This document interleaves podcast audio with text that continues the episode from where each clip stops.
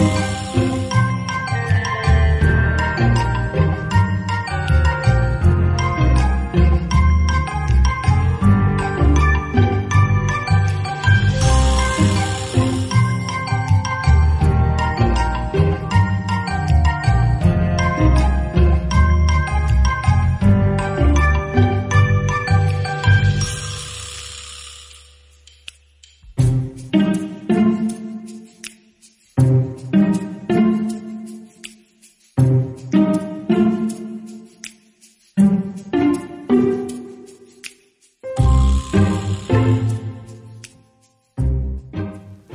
noite, seja bem-vindo ao Novo Normal com Pedro Pereira, psicólogo, Joel Neto, escritor e Nuno Costa Santos, também escritor.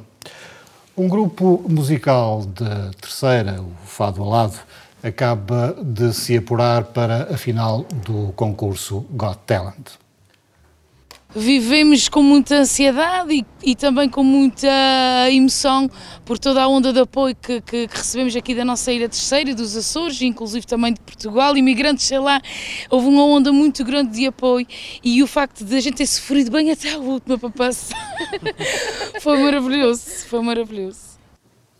E a questão que se coloca é: será que os artistas dos Açores têm as mesmas oportunidades que os artistas do continente? Nuno. Eu acho que hum, às vezes não é realmente não é fácil ver essa, os artistas afirmarem-se nacionalmente. Esta plataformas como esta, não é? Uh, beneficiam esta, esta possibilidade. Também há, um, há, um, há uma componente de voto, não é? Que, que é bastante alargada. Mas há aqui um ponto que eu gostava de frisar relativamente a este grupo. Uh, nos Açores existe uma tradição e uma prática, contra a qual eu não tenho nada, de, de tocar covers tocar covers. E este grupo tem 11 originais. Eh, e eu acho que isso é, digamos, um ponto a favor para essa, para essa afirmação. E depois toca com, com rigor, uh, toca com profissionalismo e, e, tem uma originalidade, para além de tocar originais, tem uma originalidade na interpretação. Assim torna-se mais fácil. Hum. João, tem havido uma grande discussão nos últimos dias sobre os apoios públicos uh, à cultura não só à música, mas às artes, à escrita, um, têm sido suficientes para combater a pandemia ou para suprimir os problemas resultantes da pandemia? Não sei dizer, a cultura nos Açores é deficitária e, e vai ser sempre deficitária. Depende da boa vontade e da, da entrega das pessoas. Eu confesso que esta conversa, de, ninguém nos liga uh, no continente, é uma coisa que me, que me toca pouco. É difícil ligar-nos, realmente é. Mas ligarem-nos. Uh, mas repara, é difícil para toda a gente que está fora de Lisboa, inclusive é difícil para quem está em Lisboa. Não é mais difícil ser um artista açoriano do que é ser um artista, um artista de qualquer outro ponto da província uh, portuguesa. Hum, eu até diria Lisboa, que nós não? temos. Não, Lisboa é outra coisa, mas eu até diria que nós temos uh, algumas vantagens que o resto da província não tem. Nós temos Uh, primeiro, uh, uh, geramos um grande romantismo, uma grande curiosidade. os Açores têm esse apelo no, no, público nacional que outras regiões do país não têm. Depois temos ferramentas de projeção de carreiras que outros, outras regiões do país não têm. Nós temos, por exemplo, uma televisão própria que um alentejano e um, e um transmontano não têm. Uhum. E a nossa televisão emite nacionalmente. Depois nós podemos usufruir dessas ferramentas sem a concorrência que existe noutras regiões do país. Temos alguma concorrência entre nós, mas nem sempre essa concorrência é tão boa ou tão competitiva, digamos assim. E finalmente, um artista açoriano põe-se em Lisboa em duas horas e meia, que é menos tempo do que às vezes um artista do Algarve ou de Trás-os-Montes uh, pode levar a, a pôr-se em Lisboa. É claro que uh, Portugal é um país muito macrocéfalo, de muitos pontos de vista, também na arte e na cultura, é, o país é, é, Lisboa e o resto é paisagem. Mas é preciso ir à luta. Uhum. E, e, eu, eu, acaso... e, foi isso que o Fado ao Lado fez. Quer dizer, um, e elas cantam bem. É só um programa de televisão, é verdade. Mas, uh, e, é um, e, é um, programa de televisão que tem uma componente de voto uh, em que uh, a qualidade não é necessariamente o único, o único critério. Quem tem mais amigos a votar também conta. Mas às vezes nascem as oportunidades. E oxalá nasce uma oportunidade para estas raparigas, e rapazes, aliás, Porque, porque cantam, como disse o Nuno, com profissionalismo e com rigor. Eu acho que às vezes não. há- tre- Historicamente não tem sido tão fácil essa afirmação, e tu sabes, na literatura, temos escritores de grande, de grande nível, que não são só a tríade de Vitorino Mez, Natália e Antero, aquela geração, o Urbano, o Martins Garcia, eh, o Onésimo durante imenso tempo, o Dias de Mel, porque é que não vingam fora, apesar dessa atração pelo, pelo, pelo diferente, pelo exótico. Acho que agora é que Portugal pode estar a começar a, a descobrir os Açores culturais. Esta questão dos, hum, dos apoios à cultura, até que ponto é que também não condicionam apoios em excesso a, a liberdade criativa? Sim, essa é uma, é é uma discussão de, sempre. não é? Os apoios vão para quem? Quem é que escolhe? Quem é que faz essa, essa, nós essa seleção? Eu faço parte das comissões, o Nuno deve fazer parte das comissões.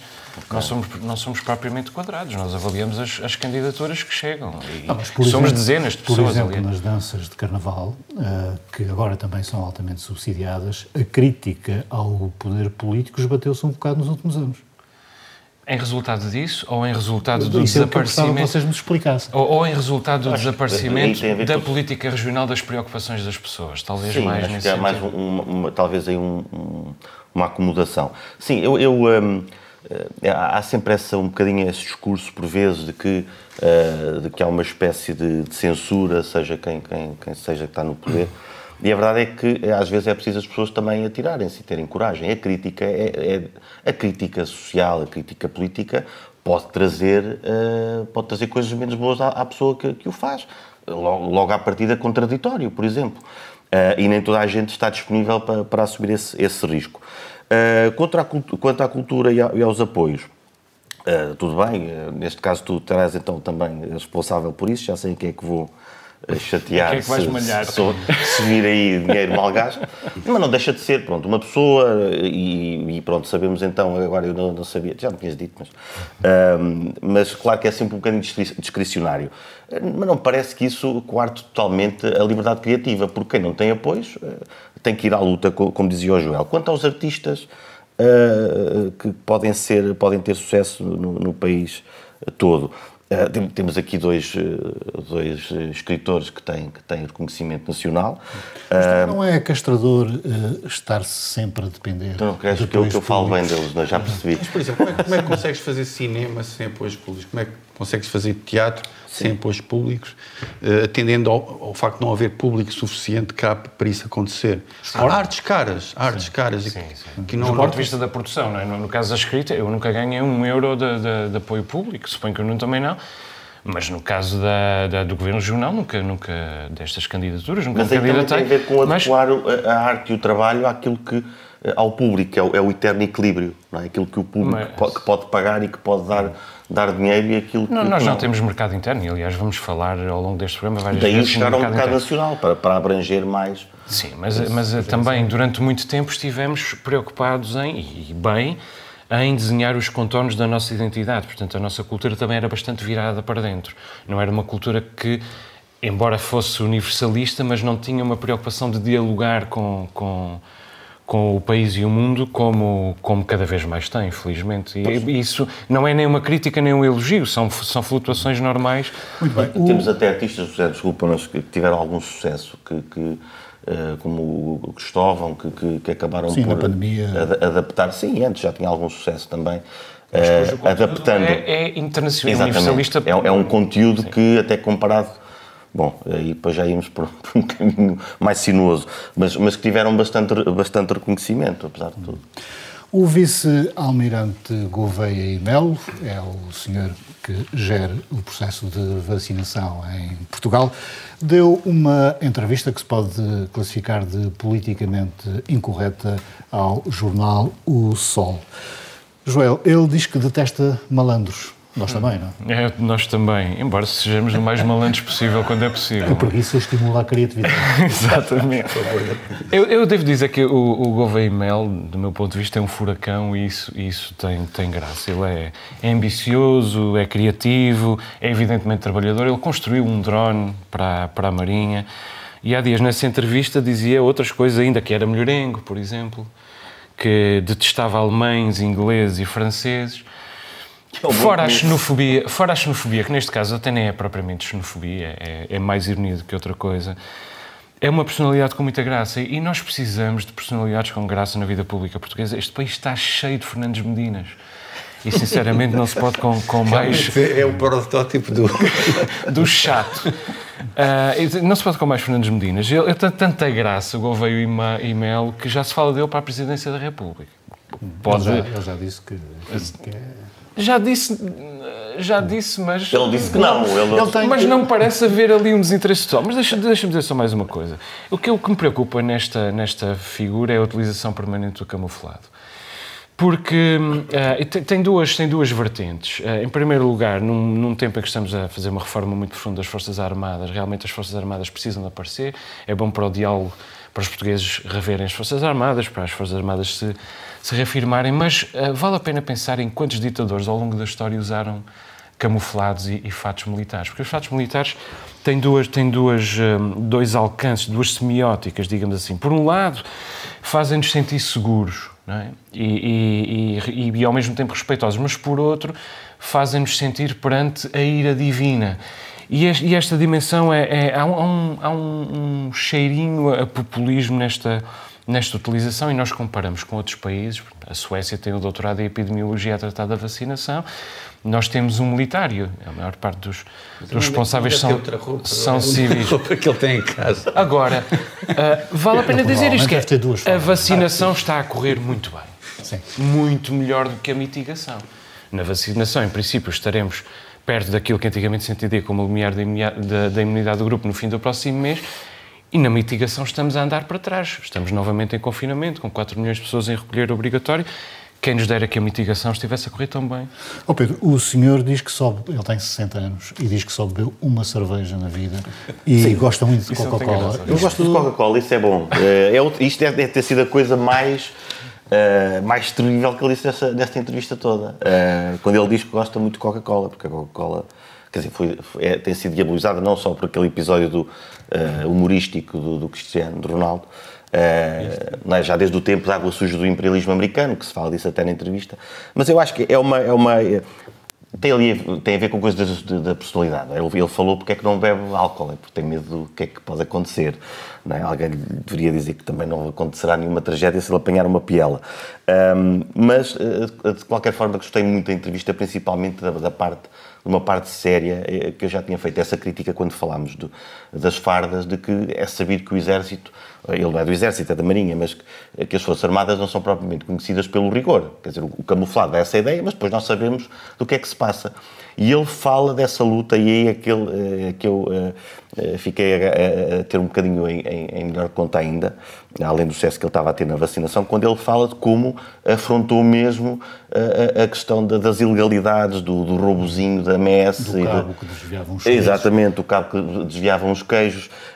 Um, e e isso, isso gostei, gostei de ler aquilo porque é importante que, que essa, quando há essa reforma Pois, das Forças Armadas comece que- por aí. Ele diz que seriam precisos anos para endireitar este país. Achas que se começar agora ainda vai a tempo?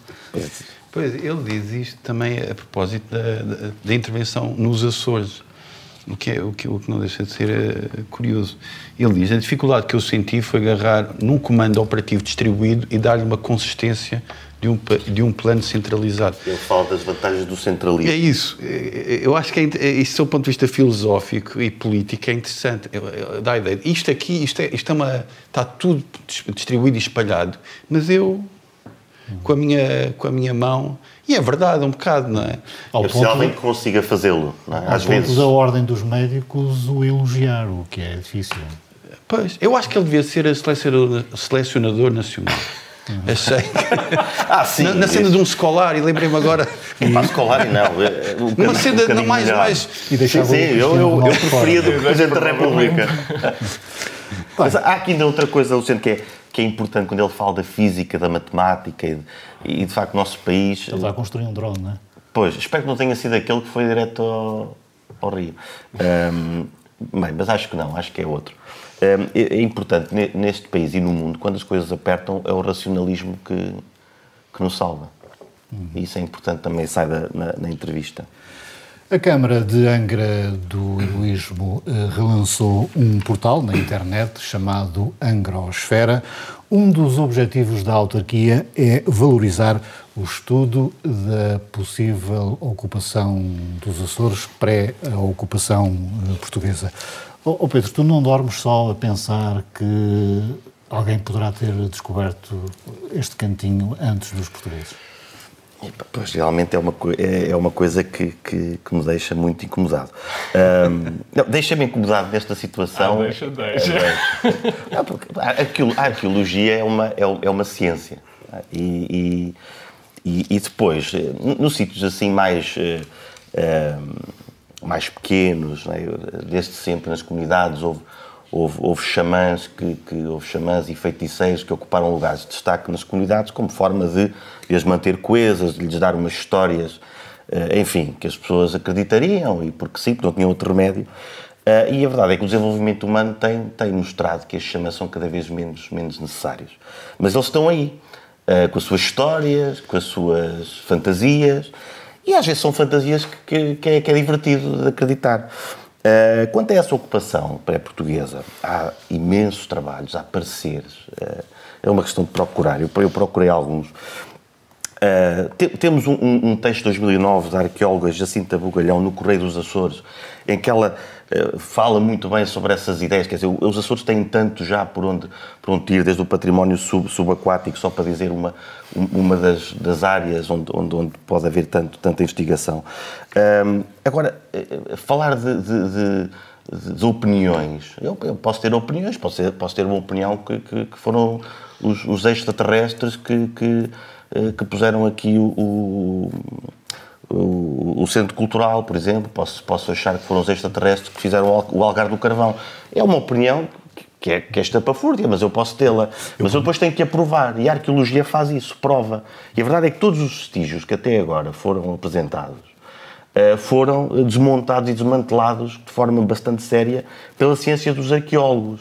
E o que é que os arqueólogos dizem? Há alguns que, aliás, eles não dizem que não possa ter havido ocupação esporádica uh, anterior à ocupação portuguesa, mas, mas os vestígios que, que, aparecem, os da Grota do Medo, por exemplo, foram desmantelados várias vezes já. É, isto é, é, é, é às vezes parece que é repetir a mentira, vezes, às vezes suficiente até ser, ser aceito como, como verdade. Isto é bom, é bom Precisa um bocadinho mais de abstração do que isso. É, há, há, não, mas é um bocado. Há, há, a fantasia é, pode ser importante, mas desde fica no plano da fantasia.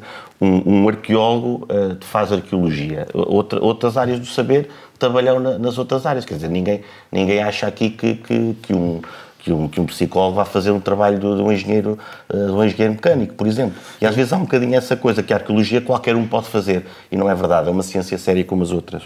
Eu, por mim, declaro uh, que sou descendente de piratas holandeses ou dos Países Baixos, não é? Como, Lá como... és tu. Mas também não vem nenhum mal ao mundo, não, não é? vem nenhum mal ao mundo. Eu, eu não vejo isto como o Pedro vê. Eu acho que isto é uma abstração o que está aqui em causa é um mito, é uma lenda, mas é, mas é uma hipótese, digamos assim, de que eu gosto, não é uma hipótese científica. Mas nem sequer seria assim tão absurdo que tivesse havido uh, algum tipo de, não de povoamento, mas de presença humana nos Açores antes de, de 1420 e tal. Porque estas ilhas já eram conhecidas dos mapas noveses do, de 1340, portanto, 90 anos antes. E, portanto, não era, não era absurdo que tivesse havido aqui algum tipo de presença humana. Agora, quando nós falamos em descobertas, no sentido quatrocentista do termo, nós não falamos na identificação de uma nova terra. Porque essas terras às vezes já estavam identificadas. Nós falamos realmente da, inst da, da, da instalação de pessoas, do povoamento, da, da, reclamação, dessa, da, da exploração desse terreno. E, e, foi isso que os portugueses uh, fizeram com os Açores. Aliás, nem se sabe muito bem o ano em que os Açores foram realmente descobertos, mesmo do ponto de vista quatrocentista. Uh, há, há, debate sobre isso. Convencionou-se que foram aquelas pessoas na, naqueles anos. Agora, quanto às outras hipóteses de povoamento pré-históricos, eu agora já não estou a falar do segundo milénio, mas de povoamentos pré-históricos, é, é, evidente que são hipóteses alucinadas, não é? que não, não chegam a ser ciência, são apenas uh, isso, hipóteses, era preciso passasse sobre elas todo o método cartesiano e depois ainda se chegasse ao, ao milagre. Agora, são uma boa história. Uh, e, e, e, isso interessa-me. Eu gosto de, de, boas histórias, os escritores somam boas histórias. Esta dimensão. Exatamente, eu escrevi sobre isso no, no Arquipélago. E é uma boa história, mas é e um é escritor um... a utilizar uma história. Exatamente. Eu estou a falar de, noutro plano que não o teu. Interessa-me a possibilidade. Uh, o, o, cientista uh, exclui hipóteses, o escritor soma hipóteses. E, e, e, eu acho que uh, se nós virmos a questão apenas no domínio uh, científico, como o Pedro está a ver, é evidente que se trata apenas de uma história com H minúsculo, não é história com H, com H maiúsculo. Mas ainda assim é uma narrativa que pode ser uh, explorada e pode contribuir para a magia e a fantasia em torno desta terra. Eu não vejo mal nenhum na palavra fantasia em torno deste, destas ilhas e desta ilha em particular, ser muito interessante de todos os pontos de vista. Uma coisa é certa, não foi o Pedro que descobriu os Açores, não é? Isso é cientificamente, está provado, não é? Exatamente. Quem sabe, daqui a um pois. milhão de anos pode alguém inventar essa história. Isto, isto não deixa de ter um certo interesse, eh, porque de facto há aqui um lado polígrafo, que podia ser aqui, polígrafo do do, do Bernardo Ferrão podia ser, podia ser utilizado aqui. Porque, há, porque é Félix Rodrigues, que é, que é professor da Faculdade de Ciências Agrárias e do Ambiente da Universidade dos Açores, agora tem um cargo uhum. uh, público, uh, versus uh, os, os, arqueólogos certificados e, e, e, das entidades públicas açorianas, as pessoas que sabem realmente disto.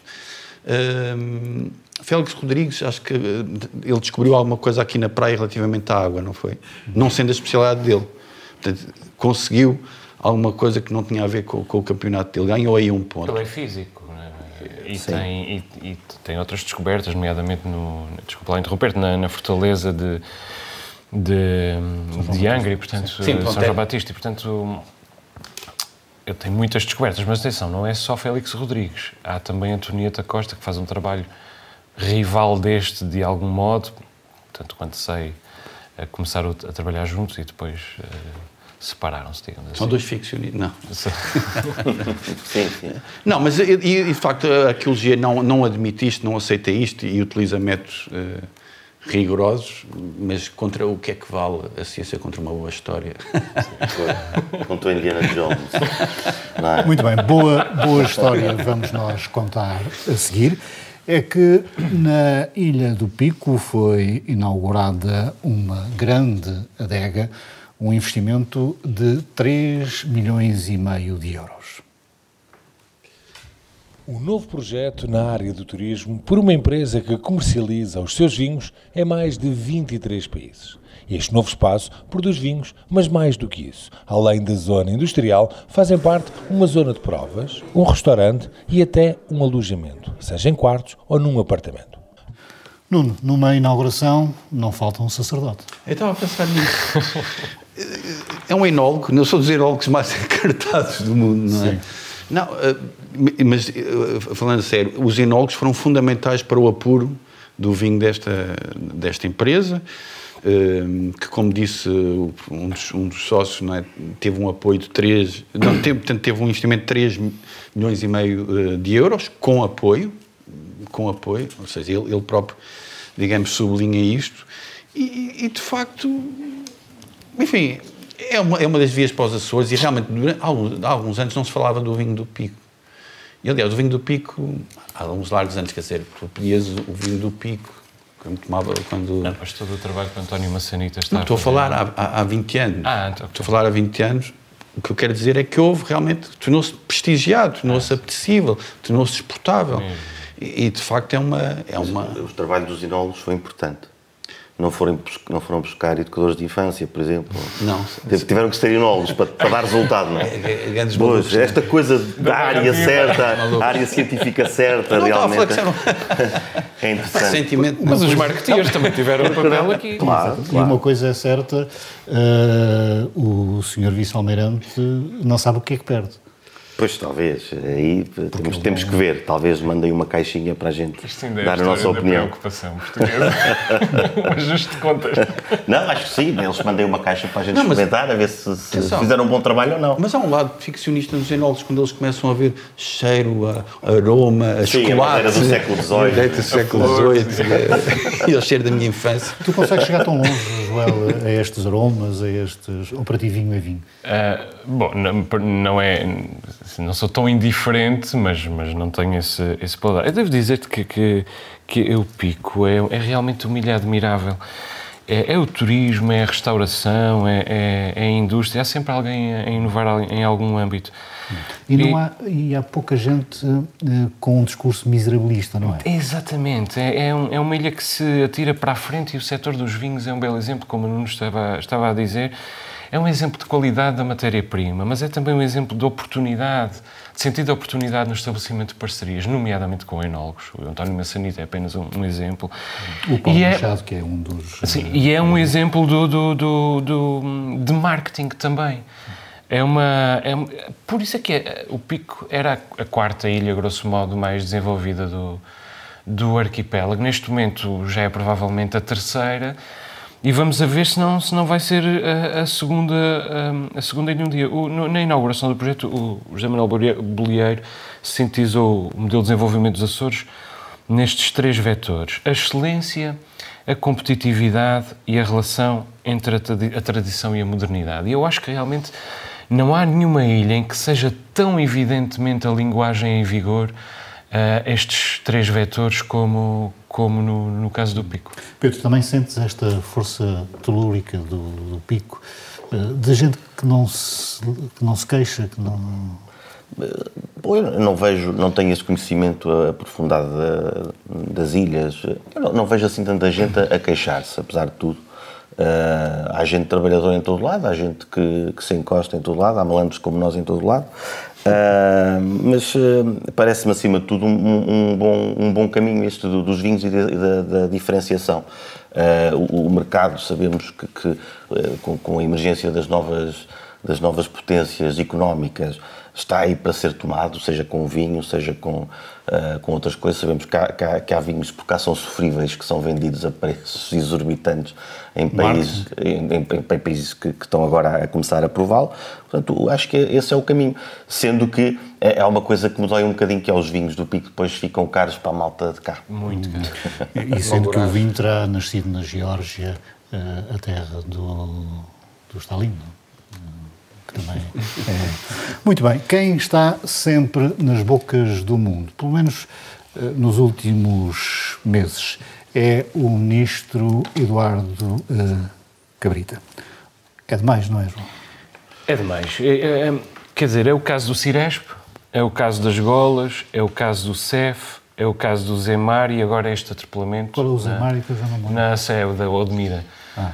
Um, é o- são uma série de casos, agora foi o atropelamento de um. Nós já tínhamos eh, pensado em abordar este tema, mas depois a atualidade deixou cair este tema muito depressa e, e, entretanto, António Costa sublinhou que tinha um excelente ministro. Vamos a ver. eh, primeiro, um, o automóvel conduzido pelo ministro at- atropelou mortalmente um homem e ninguém cuidou da família deste homem. O Estado não esteve representado no funeral, ninguém telefonou, o ministro limitou-se a mandar uma carta de condolências e só falou nos últimos dias.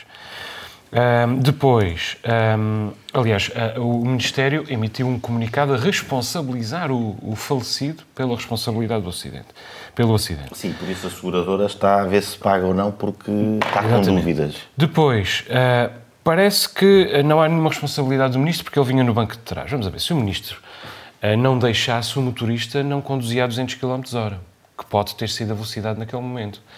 Ah, Isso é o que eu já disse a muitos taxistas. e se o ministro deixa que ele conduza a 200 km hora, então ele tem mesmo de conduzir a 200 km hora porque eh, o ministro está com pressa. O ministro é o chefe daquela comitiva eh, naquele momento e, portanto, pode não ter culpa, mas tem responsabilidade. Uh, e depois, um, com, com uh, uh, Eduardo Cabrita, nunca há responsabilidade. Portanto, ele continua. E quem capitaliza é André Ventura, que foi a correr criar um fundo de apoio à família, aproveitando muito bem o vazio que, que foi, em que esta situação foi deixada pelo governo. Eu não acredito em quem tem sempre sorte, tal como não acredito em quem tem sempre, sempre azar. E a, a, a, o percurso deste ministro é de, de fracasso em tragédia. Eu, por acaso, acho que ele vai ser remodelado em breve. Mas no momento em que for remodelado, António Costa até vai ficar como o herói que sacrificou o seu amigo, porque são amigos pessoais, em favor do, do, do, bem público. E, portanto, António Costa também vive nesta inimputabilidade. Isto tem a ver com a ausência de oposição. Não existe oposição. Rui Rio falou uh, desconexamente sobre este caso, como tem falado desconexamente, ou nem sequer tem falado sobre uma série de outros casos, e a oposição fica com quem? Com André Ventura ou com o CDS e as suas tentativas de se provar. levantar um, um, uma, uma parte do tema que é interessante e que está agora a ser aliás, foi visto. Que é uma questão burocrática, que é se o carro está... do carro está... Sim, mas por aí não se deixa morrer o tema. Uh, e, aliás, já também depois a Associação de Cidadãos Automobilizados foi, foi que apareceu mais uma vez o, o, o seu presidente, Manuel João Ramos. Aliás, foi, foi é que um à parte foi, foi um momento é, um momento bom vê-lo ao fim de tantos anos. Este era um presidente é, com muita senha. Quando falava, ele apontava muito o dedo e estava sempre muito enraivecido. E provavelmente devido à tragédia pessoal, é, pessoal que o levou a, ser presidente da associação.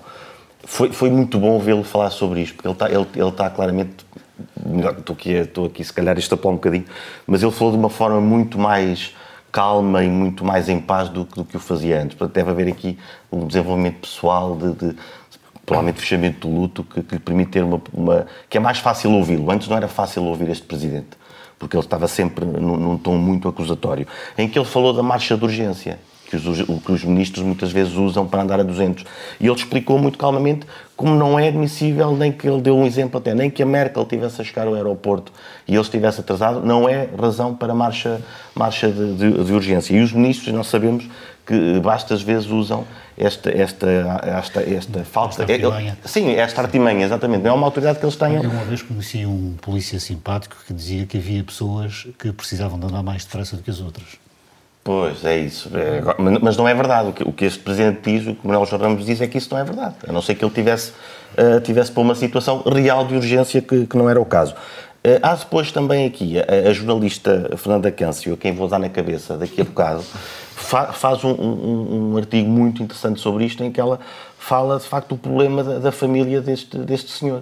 Uh, é, é, o, é o, o governo admitir-se, esse senhor trabalhava para uma empresa Arquijardim, que estava, por sua vez, a fazer trabalho para a Brisa. Eh, a seguradora já está a avaliar se vai pagar ou não vai pagar a indenização, porque vão ver se houve, houve comportamento uh, houve comportamento irresponsável por parte do senhor. Pois ele está numa autoestrada, qual é que é o comportamento uh, irresponsável? É fazer o pino no meio da, da estrada, uh, ou, ou, ele tirou o pino não com a velocidade que devia ser. Isto, isto é inadmissível. E aí podemos também atacar o Chega de, de Ventura, porque o Chega vem com esta conversa da treta, de criar fundos. Mas, de facto, o programa político deles o que quer é liberalizar ainda mais o trabalho, tirando ainda mais direitos aos trabalhadores. Portanto, é, é fácil desmontar, mais uma vez, isto, isto que o Chega está a fazer. E quanto, quanto a, a esta seguradora, era bom que houvesse pressão aí sim do Ministro, que tenha alguma, não digo vergonha, mas que tenha, tenha algum sentimento de culpa e que faça pressão para que o processo ande e pronto. E vergonha. O, o, ministro apareceu há dias escondido atrás do Presidente da República, com pouca vontade de falar. Mas também que diabo acontece tudo a este senhor, não é? Acontece tudo a este senhor, na verdade acontece. E de facto o, o sentido de responsabilidade ou de responsabilização deste ministro é, é muito exíguo. Em relação a este, este caso, tem que ser tudo investigado, tudo investigado, para se chegar a uma conclusão, tendo em conta a contradição eh, de, de, de, de perspectivas, eh, mas há algo que, que é inequívoco, algo que é inequívoco. O ministro Eduardo Cabrita disse que, logo no mesmo dia, tratou de eh, dar as condolências à família. Mas não foi ele, foi a chefe de gabinete que ligou à mulher e às filhas. Ele, ele disse isso como se já tivesse resolvido o assunto. Agora, só havia uma pessoa que podia ligar à mulher e às filhas, e não era a chefe de gabinete, não. Certo. Vamos agora às descobertas dos três comentadores residentes do Novo Normal.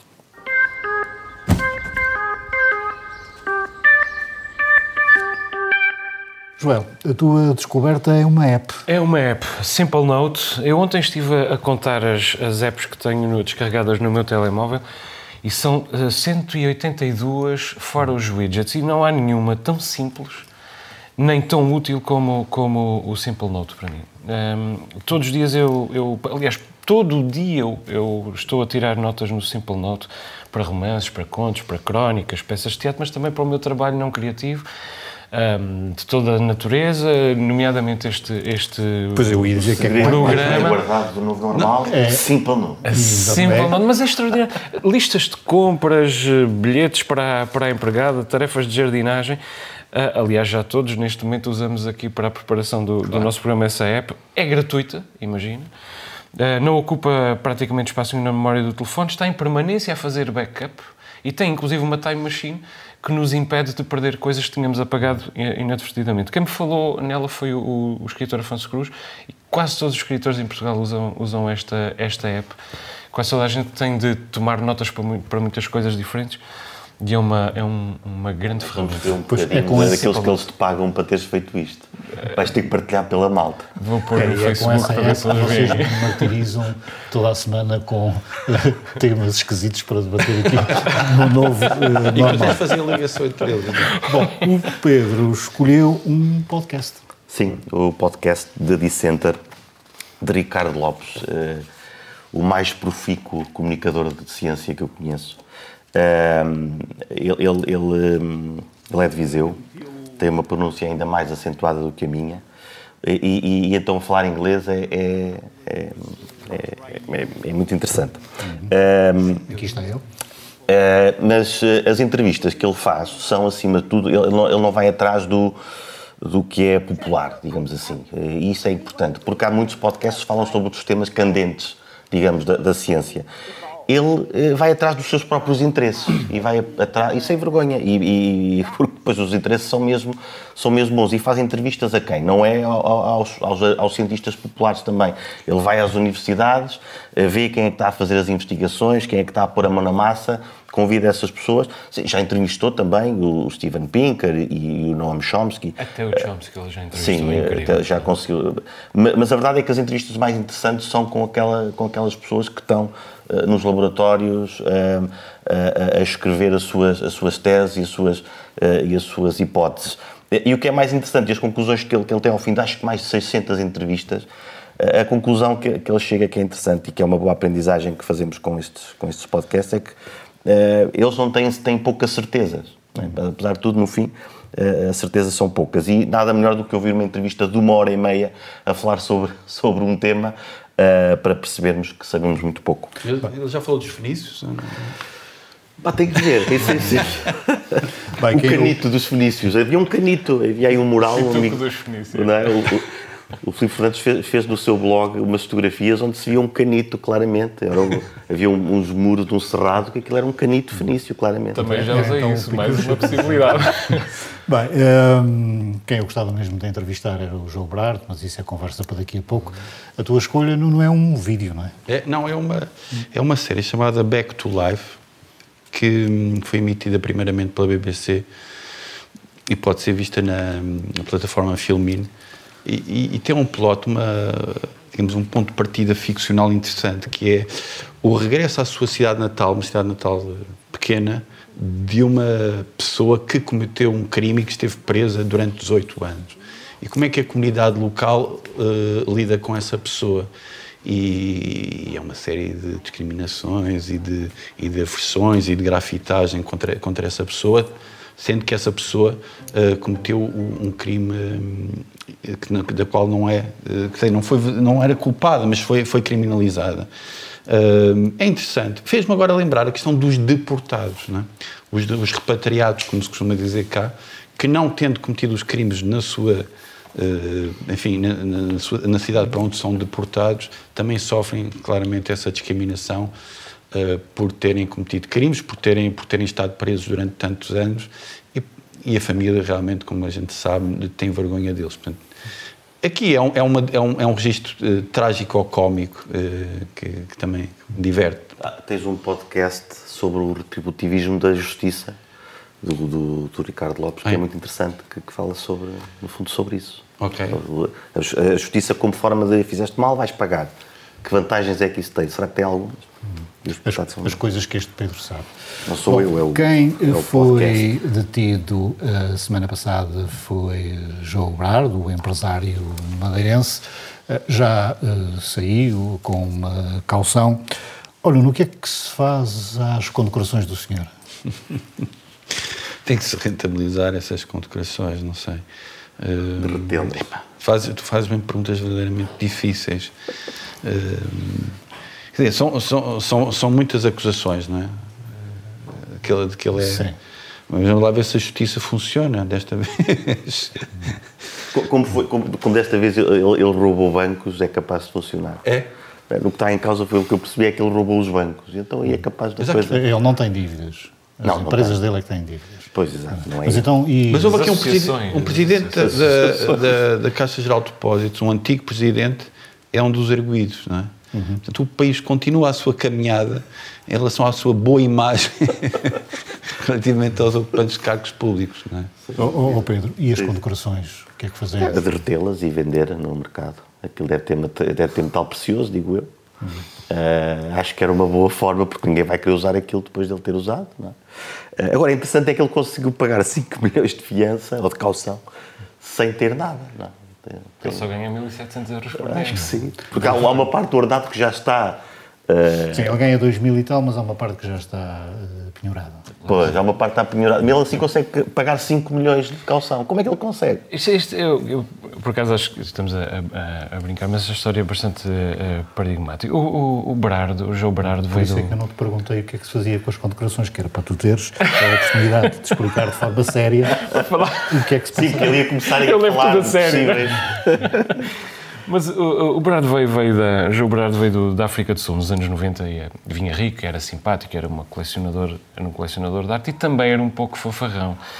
Um bocadinho. Um, um pouco fanfarrão, como se viu na comissão de inquérito. Uh, ele ele uh, intrometeu-se em todos os domínios da, da, vida pública portuguesa e, entretanto, aceitou fazer o papel de idiota útil para o, o socratismo papel com que ganhou uh, muito dinheiro, mas também se submeteu a uma série de, digamos, imparidades legais. Um, quem foi à, à Assembleia da, da, República e disse que não se lembrava de nada, uh, aquelas, uh, aquelas pessoas foram fazer Bernard, Bernardo Muniz da Maia, Zain Albava, que foram lá fazer aquela figura ridícula do não sei, não me lembro, não me tenho presente essa conversa, se fosse.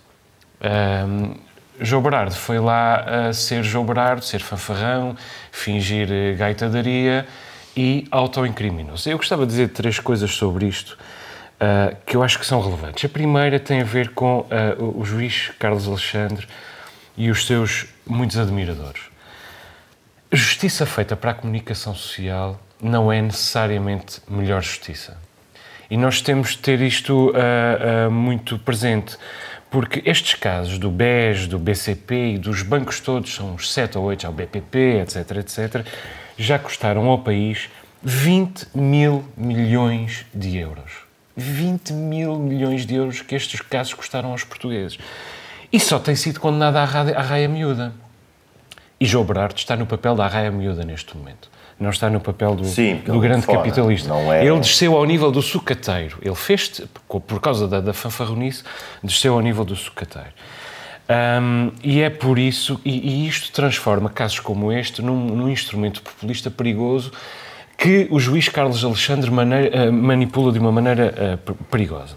Depois também gostava de dizer o seguinte: eu conheço mal o João Berardo, uh, pessoalmente, mas eu fui empregado do João Berardo.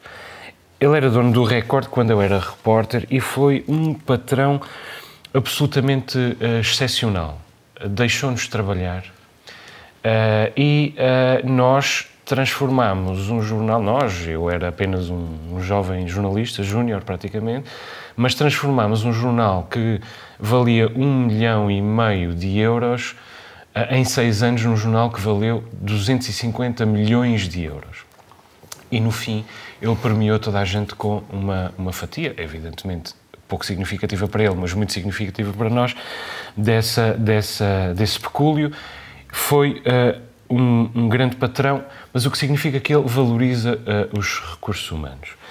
A terceira coisa que eu quero dizer é que eu, o meu único amigo rico, só tenho um amigo rico, comprou uma vez um grupo de comunicação social por 300 milhões de euros. Evidentemente com créditos bancários. E nós jogávamos golfe juntos e uns dias depois fomos jogar golfe e eu está, estávamos a jogar e eu disse-lhe, uh, epá, se eu devesse 300 milhões de euros, eu nem sequer conseguia acertar nesta bola. E o que ele me disse foi uma lição de vida, que foi, uh, oh Joel, desculpe lá, Quanto é que você deve da sua casa? 50 milhões, 50 mil euros? 100 mil euros? Então você está lixado. Eu devo 300 milhões. Quem está lixado é o banco. E é por isso, é o banco porque quem tem um serviço de dívida, de uma dívida desta magnitude, não pode ir para a cadeia. Porque uh, o banco não tem quem, os bancos não têm quem cobrar a sua dívida, o Estado não tem quem cobrar uh, impostos correspondentes e, portanto, há conveniência de todo, todo o país, na verdade, para que estas pessoas não vão para a, para a cadeia.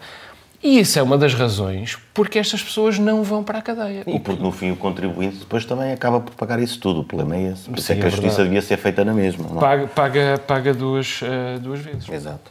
Bom, avançando. Uh... Só uma coisa, Luciana. A coisa mais, que me interessa mais nisto é para onde é que vão as obras de arte? Porque já há aí uns abutres não é? que, que, que, que querem ficar com as obras de arte e era bom que, que o governo é, pudesse, pudesse manter as obras onde elas estão e ao acesso do, do público como ela tem estado. Pelo menos isso.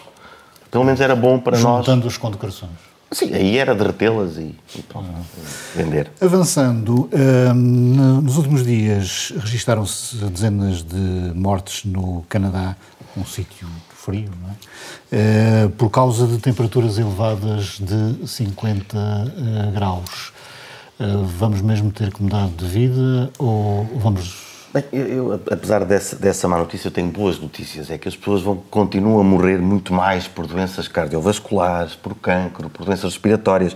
Aliás, continua-se continua, continua a morrer mais por problemas relacionados com malnutrição, diarreia, uh, conflitos, envenenamento, do que propriamente por, por causa das alterações climáticas. Isso para as pessoas ficarem calmas, não é? vão morrer de outras coisas.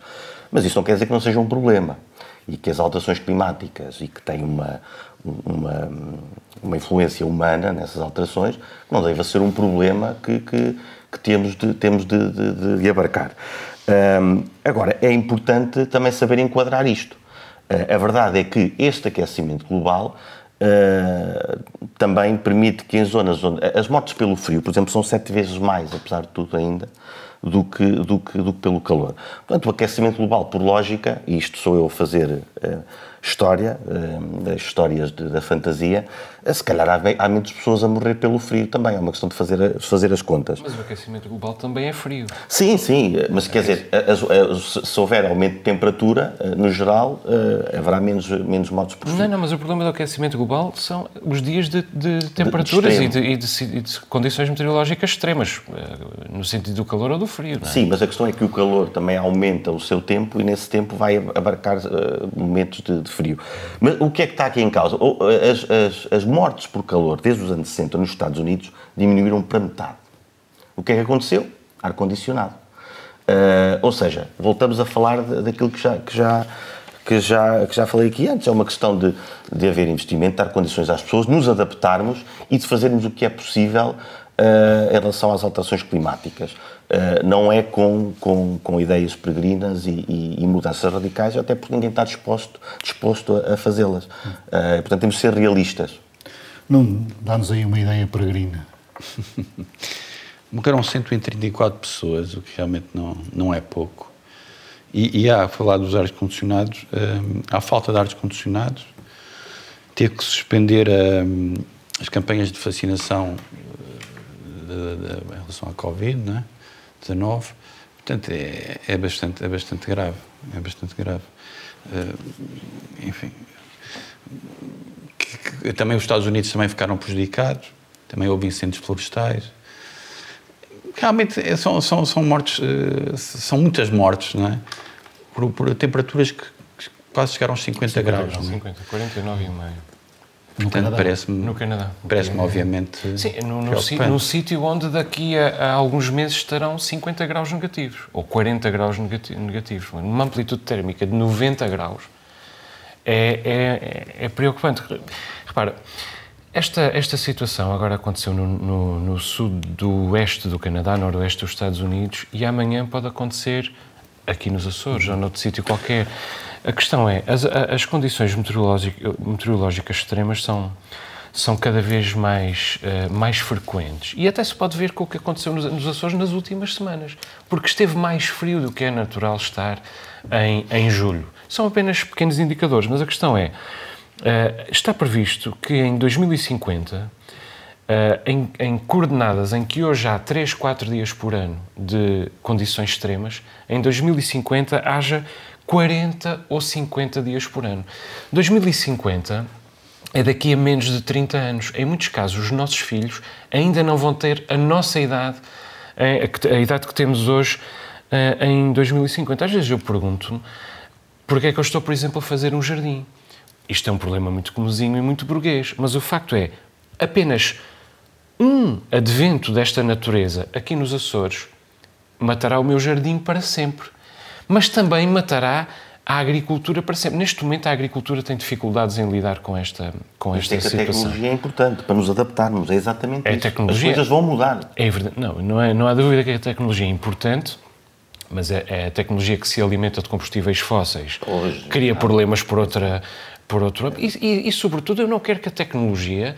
Repare, eu não quero ser catastrof- catastrofista com isto, eu não tenho nenhuma, nenhuma ideia ah, ah, missionária sobre esta, sobre esta questão, mas eu não quero que a tecnologia obvie ao mundo como ele é ou foi. Quer dizer, eu quero é que o mundo não deixe de ser como ele é ah, ou foi. Isso, isso, Bom, Isso coisa vai acontecer, que o mundo vai mudar e não, muito. ah, E nós estaremos para o viver. É, Coisa que não hum, aquece é a economia. A terceira terá, ou os hotéis, a hotelaria da terceira terá perdido 5 milhões de euros por não se terem realizado as São Joaninas. Não é uma consequência de apostarmos os ovos todos hum, no turismo? Onde é que nós vamos apostar? é essa que é a questão. Esse é o ponto, não é? Para o imediato, eh, então é, é impossível ter. Talvez ter no canito fenício. Talvez Depois do pituco. Não, isto cá está.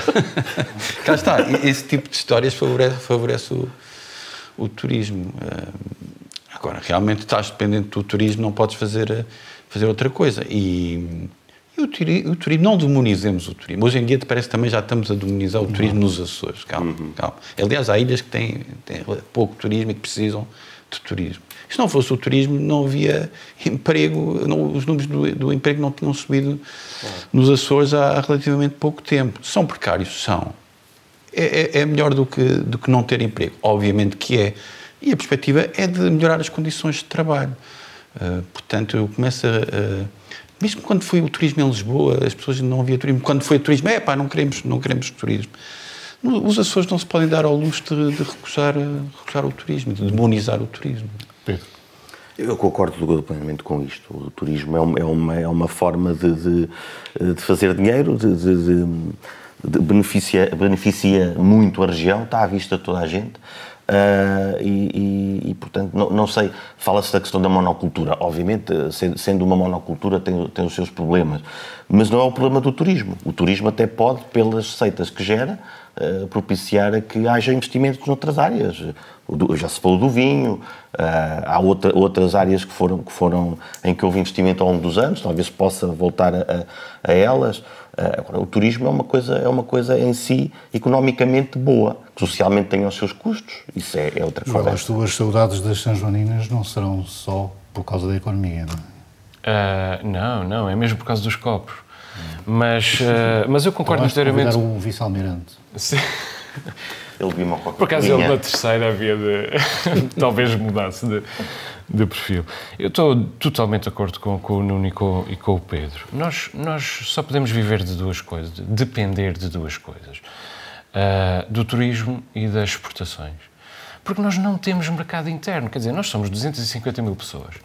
temos um conjunto de desempregados, pessoas em, em, em programas ocupacionais e beneficiários do rendimento social de inserção que representam uma massa populacional per capita inigualável uh, no país e, além disso, temos um, um, salário médio abaixo da média nacional, que, por sua vez, já está escandalosamente abaixo da média uh, europeia.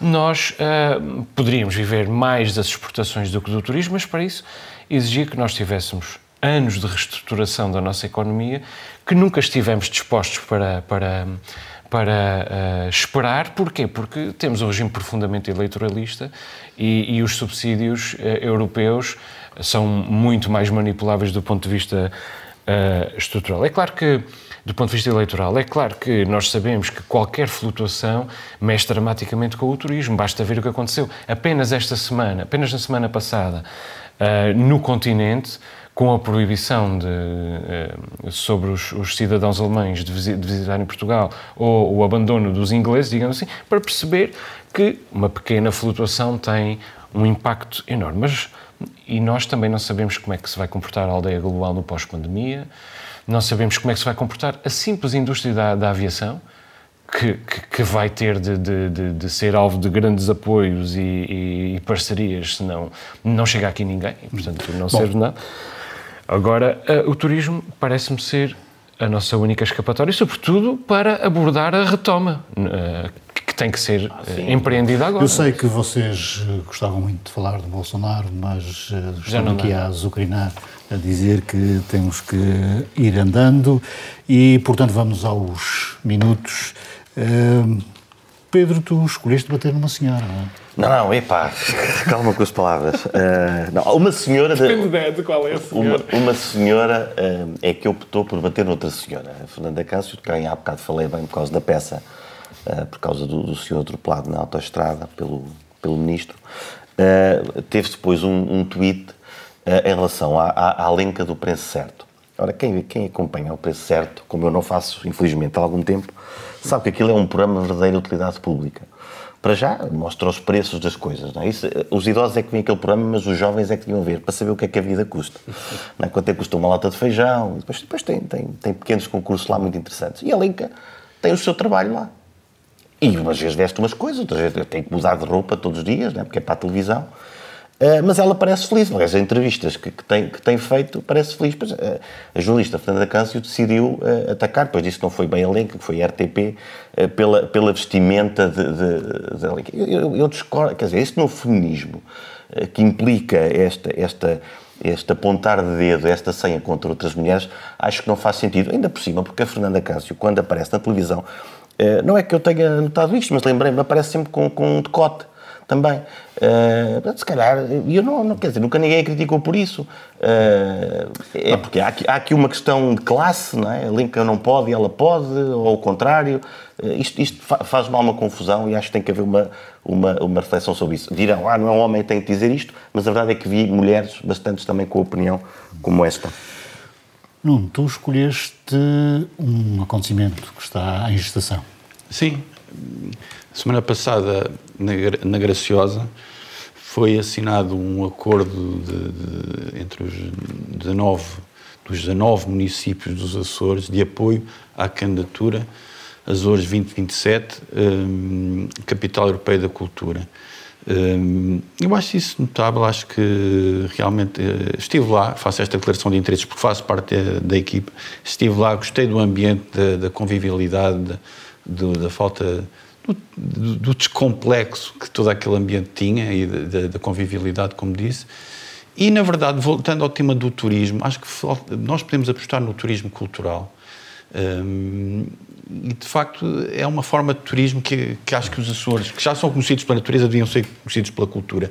E, e, e fazendo ligação com a arqueologia, há património, como sabemos, subaquático muito rico nos Açores muito. Reconhecido pela, pela Unesco recentemente, coisa que os açorianos não sabem, devem saber, e o mundo em geral deve saber, e que merece ser mais visitado e conhecido. Joel, hum, tens mesmo um minuto hum. e tu queres falar do clubismo político. Sim, este, é, este é o nosso último programa desta temporada e todos Essa nós fomos, fomos recebendo. Uh, é verdade Desculpa, uh, fomos recebendo cada vez mais feedback uh, sobre o programa e eu encontrei um padrão que é de cada vez que eu disse alguma coisa desfavorável sobre o PSD, todos os eleitores do PSD ficaram zangados e todos os eleitores do PS ficaram exultantes.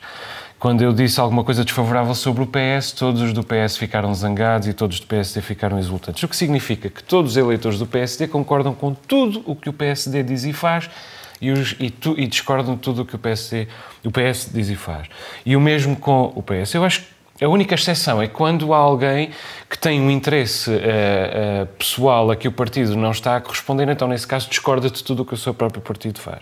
E eu acho que este clubismo é completamente atávico um, está entre todos os muitos açorianos. É duplamente uh, deplorável, porque, por um lado, significa que a política nos Açores é sobretudo um organograma de interesses e também significa que ninguém leva, uh, pouca gente leva nos Açores a política a sério por aquilo que ela devia ser levada a sério, que é enquanto instrumento para a melhoria das nossas condições de vida coletiva. Termina aqui este episódio do Novo Normal. Já sabe, vamos de férias. Foi a nossa visão dos Açores e do mundo. Voltaremos daqui a alguns dias. Tenha uma boa noite.